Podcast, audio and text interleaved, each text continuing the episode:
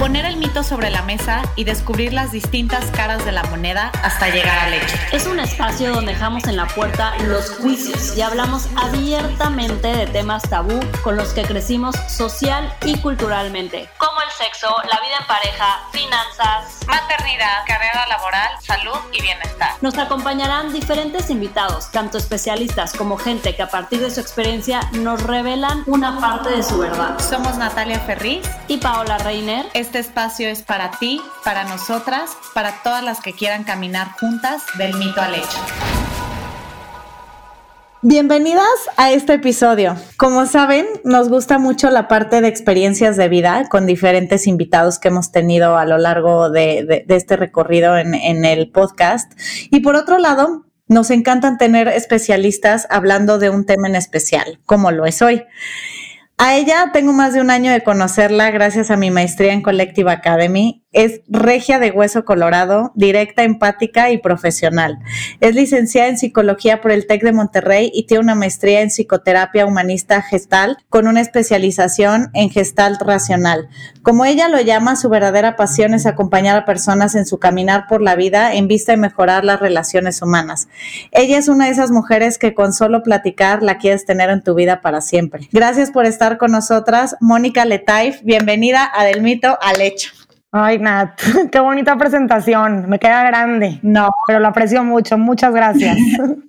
Ay, bienvenida, Moni. Estamos súper, súper contentas de, tenerte aquí el día de hoy. Em, pues para empezar entrando al, al tema de este episodio, pues queremos hablar como muchas veces y bueno, más después ahorita que estamos viviendo esta pandemia, pues yo creo que sí, muchas de las que nos están escuchando a veces te, pues te sientes depre, te sientes sin ánimos, escuchas a lo mejor a gente que a tu lado está mejor que tú o luego también escuchas casos que también están peor que tú, pero pues hay estos como roller coaster entre ups and downs y pues está este camino de autoconocimiento que hemos estado tratando también en varios episodios aquí en Del Mito al Hecho, pero pues realmente como que nunca acabas, ¿no? O sea, siempre sigues como en este proceso y es un largo caminar y a lo mejor avanzas y trabajas ciertas cosas, pero sigues como en este proceso, ¿no? Entonces, estamos acostumbradas, yo creo que, y hablo también por mí, lo platicaba con, con Nat cuando estábamos preparando este episodio, de cómo estamos acostumbradas a ir a terapia o a abrir la mente a escuchar testimonios de gente cercana que está yendo a terapia, pero como vas en este momento cuando tienes un problema o cuando hablando de este roller coaster, cuando estás en la parte de abajo, ¿no?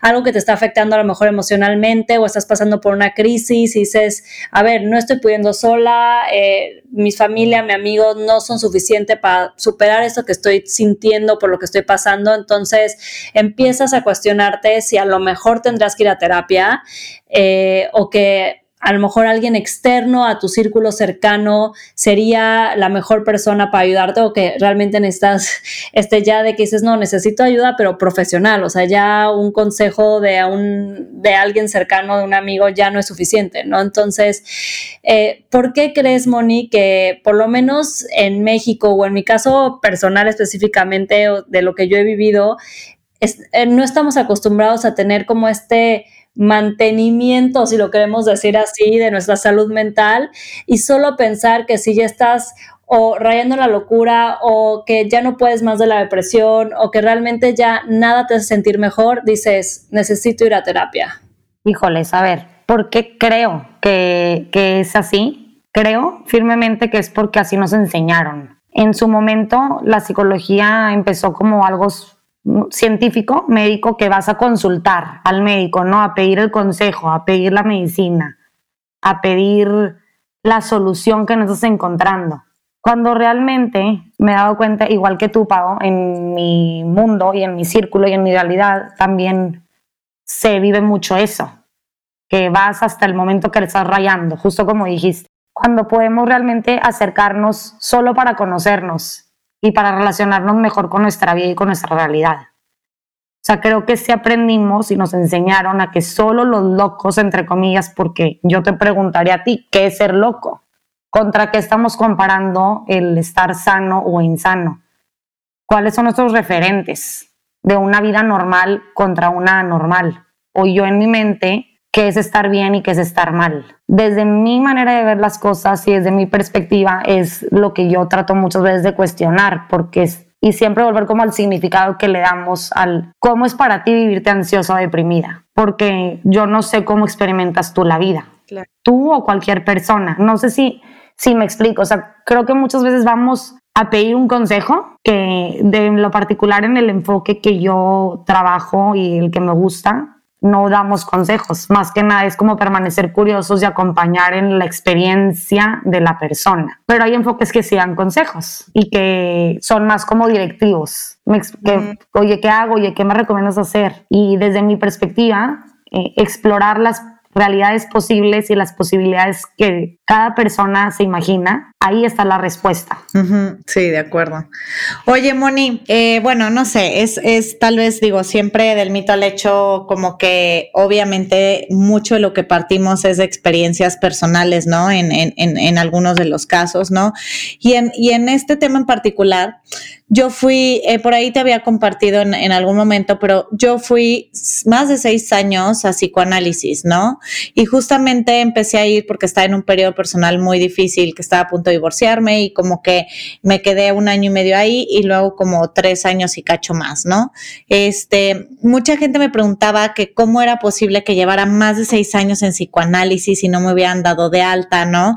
También escuchaba pacientes de mi propia terapeuta que llevaban no sé, 8, 10, 12, 14 años con ella y como que la neta sí me empecé a preguntar de, puta, pues no sé, o sea, hasta cuándo o hasta dónde, ¿no? ¿Cómo es un proceso de terapia que no se vea como un negocio, sino como justo ese mantenimiento de nuestra salud mental, ¿no? Donde eh, tal vez primero empiezas con una sesión semanal y no sé, dependiendo del caso, pero pues a lo mejor eh, desde un lugar sano, eh, después de un tiempo vayas una vez al mes, por ejemplo. Existe esta creencia que en algunos casos, ¿no? O sea, no, no digo todos, pero que sí existe allá afuera eh, de todo esto que estamos hablando, esta creencia de que si le seguimos rascando más, ¿no? Vas a estarle echando más este limón a la herida o viendo qué, qué, qué más sacas. Por ahí tú, de hecho, en tu Instagram compartes mucho de que, pues, si no le rascas, pues permaneces disque en una felicidad que no sabes ni siquiera si existe o no, ¿no? Pero por el otro lado está esta creencia que es como te quedas ahí casi para siempre o de qué manera puedes ir trabajando tu cerebro a nivel negocio para que nunca te vayas de aquí, ¿no? Me gustaría saber tu opinión acerca de esto, de, las, de los tiempos, este, de, de, estas creencias de, de, las que te estoy hablando.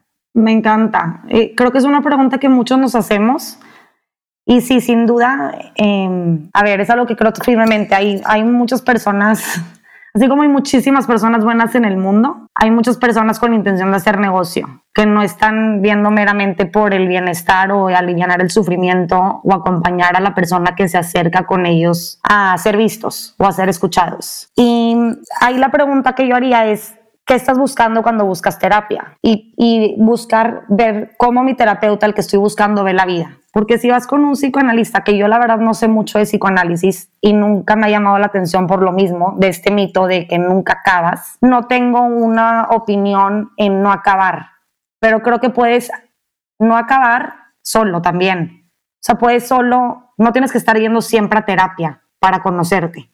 Vas a terapia cuando quieres explorar nuevas maneras de relacionarte con la vida en situaciones cotidianas y eventualmente tú vas a decir, oye, ya, ya aprendí a responder a esto de una manera diferente, ya tuve los recursos suficientes para moverme. O incluso el terapeuta te va a decir, oye, ya estás dado de alta, entre comillas, pero no tuvo que manejar tu cerebro, porque ahí vuelvo a lo mismo, depende cómo el terapeuta trabaje contigo, porque yo no trabajo con el cerebro de la persona, mi trabajo con la persona, construimos juntos. Sí, oye, pero por ejemplo, Moni, ¿cuál es tu opinión de este tipo de terapias que neta igual y no sé, o sea, no sé si sea la tuya o las demás, que neta sí puedes durar 6, 8, 10 años con la misma, eh, o sea, con, con, los mismos tiempos, de que una o dos veces a la semana durante 8, 10, 12, 14 años. ¿Qué opinas de eso? La opinión sería si le está funcionando o no, porque realmente está muy, me llama la atención. O sea, ¿qué está ganando en la terapia? Se han podido mover del lugar o no se han podido mover. Si tú me dices, estuve yendo con esta terapia y la gente me decía que como no me había movido, a lo mejor tú ya lo habías visto, pero no estaba recibiendo el apoyo suficiente de un entorno para hacerlo. Y precisamente el apoyo terapéutico es algo que te ayuda a, afrontar tu realidad. Sí. Oye, no sé si me expliqué. Sí, sí. Y yo creo que también hablando de esta parte de, qué tipo de terapia, o sea, a mí me pasó cuando yo quise buscar terapia, o sea, para mí era terapia y hay una, esa es, terapia, es alguien que te ayude, es alguien que te ayude a pasar por lo que estás pasando, este, que te ayude en ese momento en tu proceso, este, pero cuando empecé a querer ir a terapia, me di cuenta, o sea, me dijeron, pero a ver qué tipo de terapia quieres, ¿no? O sea, como que qué estás buscando, ¿no? O sea, ahorita hablábamos del psicoanálisis, que si la terapia humanista, que si cognitivo-conductual, sistemática, ahora ya también está la terapia holística, ¿no? Y es difícil como que decir yo, yo, Paola, que no conozco, o sea, cuál es la profundidad de cada una, eh, como cómo decido o cómo encuentro cuál es la mejor para mí o cómo te vas por, ahorita hablabas del terapeuta, ¿no? A lo mejor te vas porque con el terapeuta haces mejor clic, no tanto por el tipo de terapia que te está dando o más bien es una combinación de los dos. O sea, yo creo que no es algo como fácil decir, a ver, ya con el primero, porque también la primera vez que vas siempre es como rara, o sea, como que, a ver, le voy a contar toda mi vida a esta persona que la acabo de ver hace dos minutos. Entonces, no sé si hay algún tipo de proceso para definir qué tipo de terapia y con quién voy y cómo evaluarlo. El proceso que yo recomendaría eh, sería aclararse qué están buscando. O sea, ¿qué estás buscando al ir a terapia? Porque sí, como dices, Pau, hay tres corrientes básicas de terapia y de ahí se despliegan las demás, que es el psicoanálisis, el conductismo cognitivo-conductual y las humanistas, que ahí entra la gestal, la existencial, la sistémica, la logoterapia, que son las que se enfocan en ver como al humano en su totalidad en su capacidad de, sobrevivir cualquier cosa que pase, ¿verdad? Como Víctor Frankl. Y el proceso es aclararte qué estás buscando cuando busques a un terapeuta. Y ahorita es una maravilla para mí ver cómo puedes en Instagram, en redes sociales, en YouTube, en podcast, escuchar a tus terapeutas, a los que te pudieran dar terapia y ver qué resuena contigo. Y si es para mí algo súper importante el rapport que haces, que el rapport es ese encuentro y ese fit que haces con, con la persona que está enfrente de ti. Pero ahí, Moni, ¿cómo, ¿cómo llegas a esas personas? O sea, es un poco lo que decía Pau, o sea, es, llegas por redes sociales, te lo recomiendo, o sea, como que es difícil, no es lo mismo de que, oigan amigas, me recomiendan un dentista, ¿no? O sea, como, como todo es tan diferente y justo es lo que estamos hablando, como realmente tú que estás del otro lado, pues cómo, cómo llega la gente a ti, o sea, tú como, como, como terapeuta, ¿qué les ofreces de a lo mejor vienes, vemos si hacemos match, este, cómo te sientes, etcétera? ¿Cómo, o sea, en realidad, cómo es ese proceso? Porque a mí muchísima gente y más en pandemia es como, este, ay, sí, por ahí como que preguntan, pero luego no, pero luego si, si a lo mejor la, la cuñada o la hermana van con el mismo terapeuta, o sea, ¿cómo es ese realmente ese proceso? ¿Cómo se ve? ¿Cómo se ve? Lo que yo he visto es que muchos les preguntan a conocidos, así como, como al dentista, literalmente. O sea, oye, estoy buscando ir a terapia, ¿quién me recomiendas? O sea, conmigo vienen muchas personas y me dicen, quiero ir a terapia, ¿con quién voy? Y tengo a mi red de terapeutas, como al séquito, conocidos con los que has estudiado, los que estás buscando esto, trauma, ok, ve con esta persona, y vas refiriendo, pero sí mucho es a prueba y error y por recomendaciones y te tienes que poner, es mucho más exposición, yo creo, acercarte a pedir recomendación de un terapeuta que de un dentista. Y es mucho más resistente a ver, oye, quiero ir, ¿cómo lo encuentro? Y es a quién te acercas a pedirle la recomendación. Yo así vería el proceso. Y hay muchas plataformas en internet donde vienen terapeutas, pero para mí lo mejor es que te lo recomiende alguien conocido que haya ido y que le haya funcionado y que se haya sentido a gusto con la persona. Ya. Oye, ¿y cuántas sesiones crees que es como para decir sí me siento a gusto o no? Por lo que decía, o sea, siempre siento que la primera es súper rara, ¿no?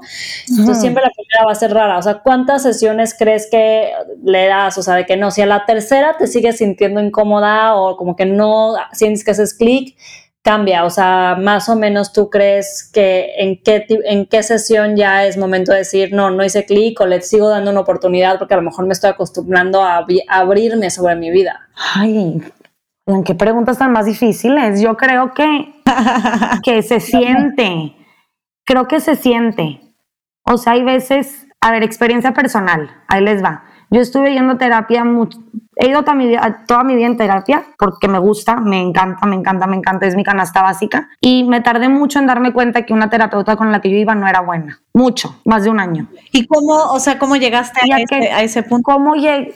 Llegué a ese punto, precisamente como tú dices, que decía, oye, ya llevo viniendo un chorro, no, me siento mejor, o sea, no me siento mejor en relación a mi parámetro de mejor, ¿verdad? O sea, no me he movido donde me quiero mover, me sigue agobiando muchísimo la misma cosa, no he hecho ningún cambio en mi vida, no he asumido mi responsabilidad, parece que solo le mete grilla a las personas que yo quiero y que me quieren pero fue un proceso mío personal de darme cuenta y que dije, oye, ¿sabes qué? Ya no me está gustando tu trabajo. O sea, donde me empezó a incomodar más que lo que sentía que me estuviera ayudando. Y es peligrosísimo. Y de ahí sale mi pasión y todo mi compromiso con esto que hago. Porque puedes estar estudiada, leída y todo, pero eres humana con sentimientos y te acercas a pedir ayuda a alguien, porque obviamente todos necesitamos en momentos de la vida ese espacio seguro, ¿no? Y estás confiando y estás pagando semana tras semana o cada 15 días o lo que sea, y quizá esa persona con la que tú te estás abriendo no está, no quiero hablar mal, pero no, no, es, no respeta la dignidad de la persona que está parada enfrente de, de ella, compartiéndole su alma, su vida, y lejos de estar viendo por el bien y la aceptación y el no juicio y la compasión y la escucha y ese espacio que muchos vamos a buscar a terapia no lo está ofreciendo y te rompe el alma porque sabes que hay muchas personas así. Ya, entonces lo, no sé si sí, lo que es, que es dependiendo el proceso, dependiendo, pues ahora sí que hasta, hasta desde esta primer química o si le das dos, tres, cuatro sesiones, este, porque supongo, o sea, yo me acuerdo que mi primera vez que fui a terapia, pues sí es algo que te llega a incomodar, ¿no? Un poquito, porque a lo mejor empieza a despertar por ahí cosas y, es como cuando haces ejercicio, o sea, las dos, tres primeras sesiones, pues, o sea, güey, te va a doler, o sea, neta, y te vas a sentir todo tronco, ¿no? Y, y te vas a sentir de que ya no vas a poder más, ¿no? Y a lo mejor de repente una terapia, pues sí, el primer par de sesiones a lo mejor la primera no, pero la segunda te puede llegar a incomodar un poco, pero la tercera tienes que ir viendo y lo que tú dices es como ir teniendo esta esta perspectiva o este, esta capacidad de análisis para que a lo largo de unas X número de sesiones que lo determina cada quien, tú veas si realmente eh, y descubras dentro de ti si realmente estás avanzando, si no, ¿no? Si cómo te vas sintiendo.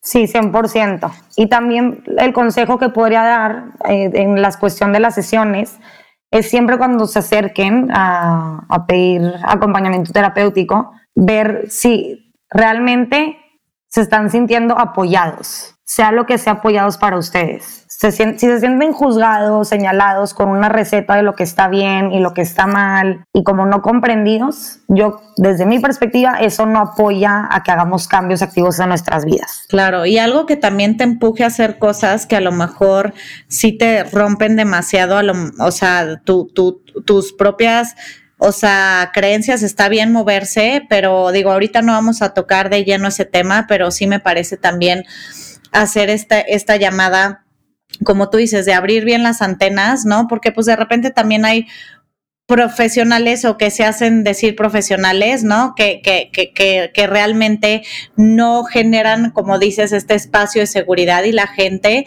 tiene que estar como muy atenta, muy atenta a eso, ¿no?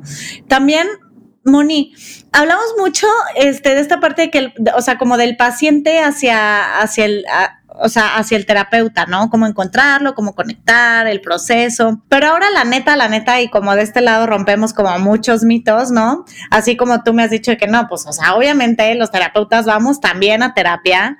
Este, del otro lado nos gustaría saber el proceso de un terapeuta, ¿no? Además de que ustedes esa parte que sí toman terapia, también me gustaría saber ¿cómo, ¿qué sucede si tú no haces clic o no conectas con un paciente? ¿Se le dice, lo tratas y por tema profesional pues lo omites, ¿no? O nada más te remites a un par de números de sesiones y luego lo mandas a esta red de terapeutas que tú también tienes. ¿Cómo sucede eso o cómo se ve eso de, la, de, la, otro, de la otra parte de la cancha? Sí, es sin duda indispensable. O sea, vamos a terapia, claro que vamos a terapia porque en el momento en que estamos trabajando con personas, las personas también nos impactan a nosotros. O sea, no, no es algo unilateral, es, nos impactamos mutuamente, ¿no? En, en las sesiones. Entonces, muchas veces hay cosas que resuenan que tenemos que irlas a trabajar a terapia. Y también hay otra cosa que se llama supervisión, que te juntas con varios terapeutas y con un supervisor con el que revisas o exploras posibilidades de acompañar de mejor manera a las personas. Porque obviamente es una postura muy ética decir, oye, yo no estoy viendo todo lo que puedo ver en la experiencia de Nat en este momento. A lo mejor a mí me latió más acompañarla de esta manera, pero a lo mejor pude haber hecho esto o a la siguiente podría hacer esto para servirle más a su proceso. Entonces eso es algo también de cuidado y también tenemos, hay muchas palabras ahorita así, síndrome de fatiga por compasión, síndrome de que nos tenemos que cuidar mucho porque luego hasta qué punto conectamos y ponemos el límite y nos cuidamos para estar mejor, para servir al otro. Y cuando vienen y no los puedes acompañar porque se sienta así, nunca he estado yo en esa posición, pero lo que me han dicho en mis clases y lo que sé que se hace es, sin, sin problema alguno, puedes decir, no puedo ver tu caso ahorita porque está resonando muchísimo, yo estoy pasando por lo mismo. Si te vienen a platicar de un divorcio y tú te estás divorciando, a lo mejor va a ser mucho más retador y no, no vas a poder, por más que quieras, desconectarte de tu tema para atender a la otra persona y creo que es lo más, entre comillas, correcto, si hablamos desde mis filtros de lo que es correcto y no, referirlos. Y creo que eso se agradece. Sí, claro. Sí. Oye, este, Moni, y bueno, también, o sea, hablando, yo creo que muchas de las que nos escuchan, este, de cómo se habla que cada, o sea, lo que tú decías, ¿no? O sea, cada vez el tema de que la terapia debería ser parte de la canasta básica. O sea, tú desde tu perspectiva o desde tu experiencia, este, si nos puedes compartir cuatro o cinco cosas en la que si dices, bueno, si hago esto y pongo especial atención en, en mi salud mental y le das ese como mantenimiento, si le queremos poner con esa palabra, te cambiaría la vida para siempre? O sea, ¿cuáles serían como esas cuatro o, tres o las que tú nos quieras compartir que crees que realmente si haces esto como como o por el largo plazo como de una manera este regular crees que te vaya a ayudar en tu vida o que te vaya a hacer algún cambio positivo en tu vida como hábitos Pau Sí, o sea, más bien, o sea, ¿qué, ¿qué, cosas crees que hagan, o sea, que cambien en tu vida si, si, si estás yendo a terapia, si estás como teniendo este como mantenimiento en ti, estás este, en este proceso de autoconocimiento, o sea, como que cuáles son los beneficios ah, Que, que nos puedan, o sea, que sí te cambie como tu vida por estar haciendo esto. A ver, primero que nada, y sí voy a hablar de, desde mi experiencia personal, porque creo que es lo que puedo estar segura, ayuda muchísimo a cuestionarte, a cuestionarte desde dónde estás haciendo lo que haces y si lo que haces es realmente lo que quieres hacer. Esa es la primera. La segunda, también a seleccionar mejor con quiénes te rodeas, a qué miradas y a qué voces y a qué información le das más valor. En un mundo que está sobresaturado de información, a veces nos podemos perder incluso de nosotros mismos y darle más peso a lo que vimos en Instagram o a lo que, a, que a lo que nosotros sentimos correcto por hacer. Otra cosa es a vivir el presente y aceptar las cosas como están siendo y a reconocer, reconocer y decir, oye, esto no me, así es ahorita, ¿qué puedo hacer? Y reconozco eso y asumo mi responsabilidad, que obviamente como seres libres en el mundo somos responsables y a recuperar nuestra responsabilidad sobre nuestra vida. Otra es a tenernos mucha compasión, porque somos humanos, no somos perfectos, no somos dioses y no hay respuestas. Y siempre podemos elegir diferente y creo que la compasión es algo súper importante. Y la quinta sería, no hay mal. Creo firmemente que no hay algo que esté mal o que sea no sano o que sea no funcional o que sea dañino, porque creo firmemente en la bondad de que todos hacemos lo mejor que hacemos desde la sabiduría más interna que tenemos. Obviamente si estamos hablando de que ya le hiciste daño a terceros y esas cosas no las estoy tomando en consideración, pero realmente sí, un sociópata, un psicópata, o sea que no sí, nada por la otra persona, ese ya es otra harina de otro costal. Es harina de otro costal 100%. O sea que estoy hablando de, híjoles, hice, reaccioné así en esa situación y pude haber reaccionado diferente. Bueno, en ese momento eso fue lo mejor que pudiste hacer. Ahora que eres consciente de eso, ¿qué sigue? O sea, no tanto desde un lugar de culpa, sino desde un lugar de reconocimiento y, y conciencia conciencia. Conciencia, creo que todo se resuma a eso, ¿no, Mon? Conciencia. También me gustaría, digo, ahorita que, que estabas como enumerando estas partes este, de, de, lo que te estaba diciendo Pau, pensaba, ¿no? O sea, regresando un poquito al mito de que solo si estoy loca necesito terapia, ¿no? Este, igual me gustaría tú como profesional saber a lo mejor tres puntos o los que tú quieras también, en los cuales si nunca has tomado terapia o a lo mejor dejaste de tomar terapia hace mucho tiempo, este sí son como focos amarillos o a veces rojos, pero no, o sea, no me gustaría irnos como al ya de plano, no me puedo levantar de la cama, este, estoy pensando en ideas pero bárbaras y demás, no, sino como cómo se puede identificar que realmente sí necesitamos de alguna otra manera pedir ayuda, pero antes de llegar a un extremo, sino más bien desde un lugar un poco más sano, que a veces no es tan fácil identificar y que si dices la verdad, o sea, digo, obviamente la terapia es canasta básica, sí, estés en un buen momento, lo que sea por mantenimiento, por salud mental, pero si realmente nunca has ido a una terapia o hace mucho que no vas a una terapia, me gustaría saber esos como este, dos, tres, cuatro focos amarillos donde sí tendrías que poner peculiar atención y pedir un poco de ayuda? Ay, Nat, creo que esta pregunta es muy difícil como enlistarla desde mi manera de ver las cosas, porque las personas van a terapia particularmente cuando están sufriendo por algo y sufriendo, el sufrimiento es relativo. O sea, si algo no, te, no se siente bien, si te sientes atrapado en alguna situación que no estás pudiendo resolver, a lo mejor esta ya te la enlisté, pero no, no sé situaciones puntuales, porque quizá por algo que tú sufres yo no sufriría y quizá por algo que yo sufro Pau no sufriría.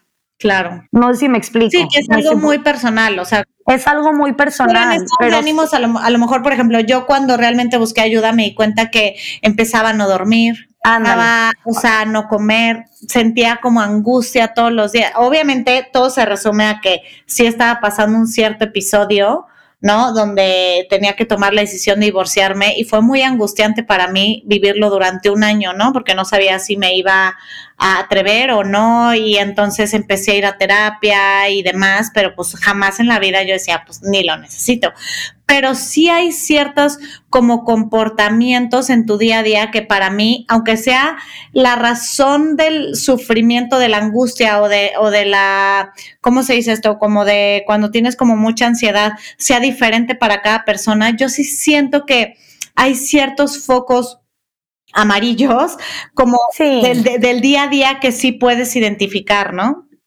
Claro, son, son como los síntomas, ¿no? Del problema. Eh, primero que nada, felicidades por haber ido a terapia. Qué padre que, que, lo, que te diste ese permiso. Y segundo, creo que sí, o sea, cuando duermes pensando mucho, cuando se te quita el hambre o te da mucha hambre, o cuando no te puedes concentrar, o cuando evitas a lo mejor tener contacto con las personas porque sabes que te pueden tocar el tema que ni tú misma te estás permitiendo tocar y enfrentar. Em, el aislamiento social es súper clave, ¿no? Sí, o sea, el aislamiento social, mejor no voy, mejor ni me expongo, porque me voy a exponer y me va a mover todo lo que yo traigo adentro como no permitiéndome sentirlo.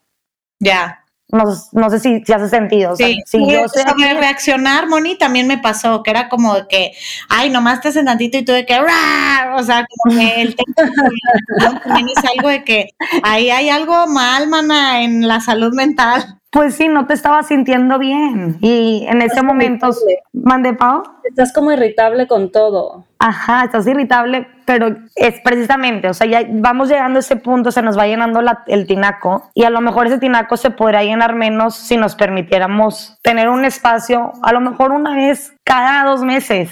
También es otro mito, no, no, yo desde mi punto de vista, como si vas a terapia y vas a ir a terapia a un proceso. O sea, sí es un proceso tu conocimiento y tu desarrollo, pero puedes ir a terapia una vez o dos veces o una vez cada año. Cada vez que tú quieras platicar y explorar cómo te estás sintiendo en ese momento, puedes ir a terapia. Al menos conmigo a terapia, así puedes venir. O sea, yo no, no, no creo que tengas que venir y a menos de que sí traigas una situación que la misma situación te va a hacer comprometerte a ti, persona, con más sesiones. Pero si te empiezas a sentir irritable, sin apetito, aislándote, frustrada, angustiada, o sea, ¿qué más señales el cuerpo te puede dar para moverte? Que te puedes mover sola, no tienes que ir necesariamente a terapia pero creo que la terapia es un bonito espacio. Sí, claro. Sí, no minimizarlo, ¿no? Que lo hablábamos en otro episodio, o sea, que a lo mejor dices, ay, X, o sea, lo que, por lo que yo estoy pasando no está tan cañón como lo que está pasando tal amiga, tal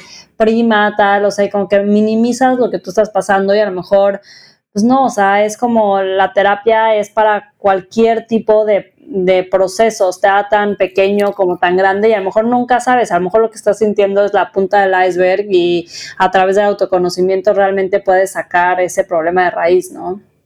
Sí, 100%. Oye, Moni, vamos a Ni minimizar ni comparar. Exacto, ni una ni, una, ni la otra.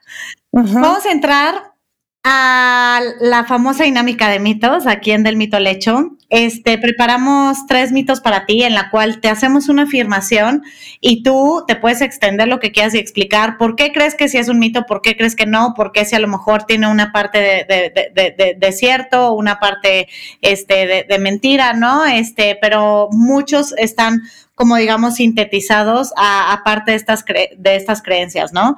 El, el, primer mito es, este yo creo que es de mis favoritos, y vas creciendo lo vas entendiendo mejor, pero es más fácil vivir en la inconsciencia, o sea, no rascarle, ¿no? Entonces, pues es más fácil vivir sin este tema muy consciente de lo que eres tú y de cómo te relaciones con el mundo. Creo que se dice mucho eso de que es más fácil vivir en la inconsciencia, como si supiéramos que la persona está conscientemente viviendo en la inconsciencia. O sea, si yo creo que para Juan es más fácil vivir en la inconsciencia, ¿quién soy yo para aseverar que él está yendo en la inconsciencia? A lo mejor él no puede ver ahorita cosas que yo sí puedo ver. No es que Juan no las quiera ver, es que no las puede ver aún. Su ritmo y su proceso y su, su historia lo está llevando a hacer conciencia de lo que tenga que hacer conciencia, si es que tiene que hacer conciencia, de ese tema eventualmente. Entonces, fácil o no fácil, creo que es más cuestión de historias de vida y elecciones que cada quien va tomando. Claro, pero sí crees que existe esta parte como de puedo tener ciertas cosas ahí que trabajar, pero pues igual y si vivo en la inconsciencia, nunca le rasco, nunca salen y puedo vivir feliz para siempre. No, no creo. Porque lo incómodo tiene un, un costo. O sea, esa comodidad eventualmente te va a incomodar y te está incomodando y le estás tapando con algo que no, no puedes tapar tanto. O sea, repercute. Ese tapar ese hoyo va a repercutir el otro hoyo y el otro hoyo y más como seres holísticos, como dijo Pau hace rato. O sea, la palabra es así. Tapo un sufrimiento y como si ese fuera el problema, pero realmente eso le pega al otro y al otro. y se vuelve mucho más incómodo. Que es como una enfermedad, ¿no? De que un medicamento te tapa el síntoma, pero no te cura de raíz, o sea. 100% eso, Natalia. Así es. Claro.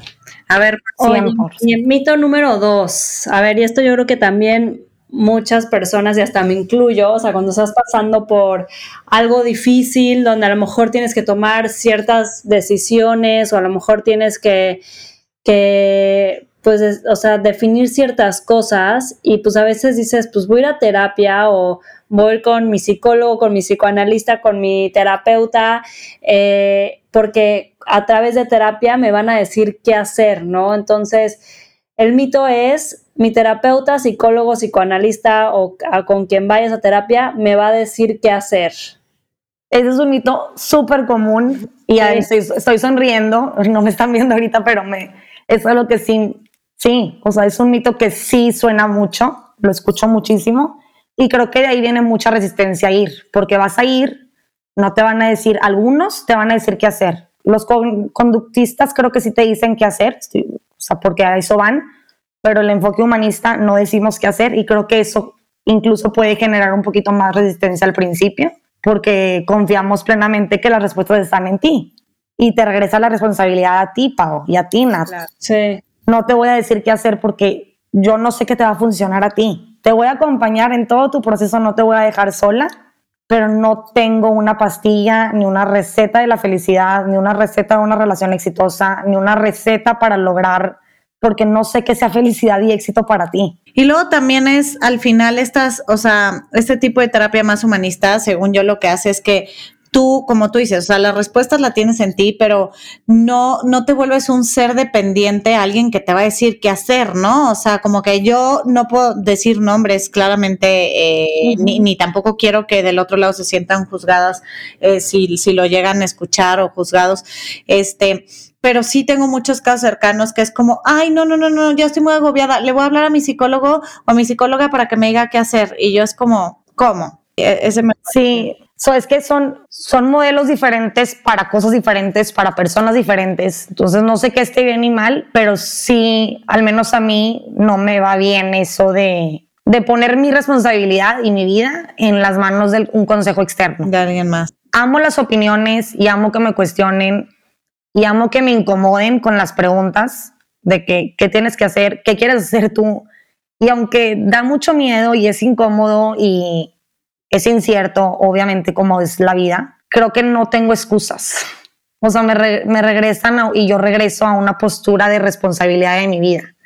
Es lo típico que dicen en el coaching, víctima protagonista. Y creo que cuando te están constantemente regresando a la responsabilidad, sin darte respuestas, sin darte recetas, te adueñas de tu vida, de tu libertad, de tu responsabilidad y eres un ser creativo lleno de posibilidades y, creo que es muy triste darles recetas a las personas y apagarles toda esa gama de posibilidades y potencial que tienen. Su propio poder, ¿no?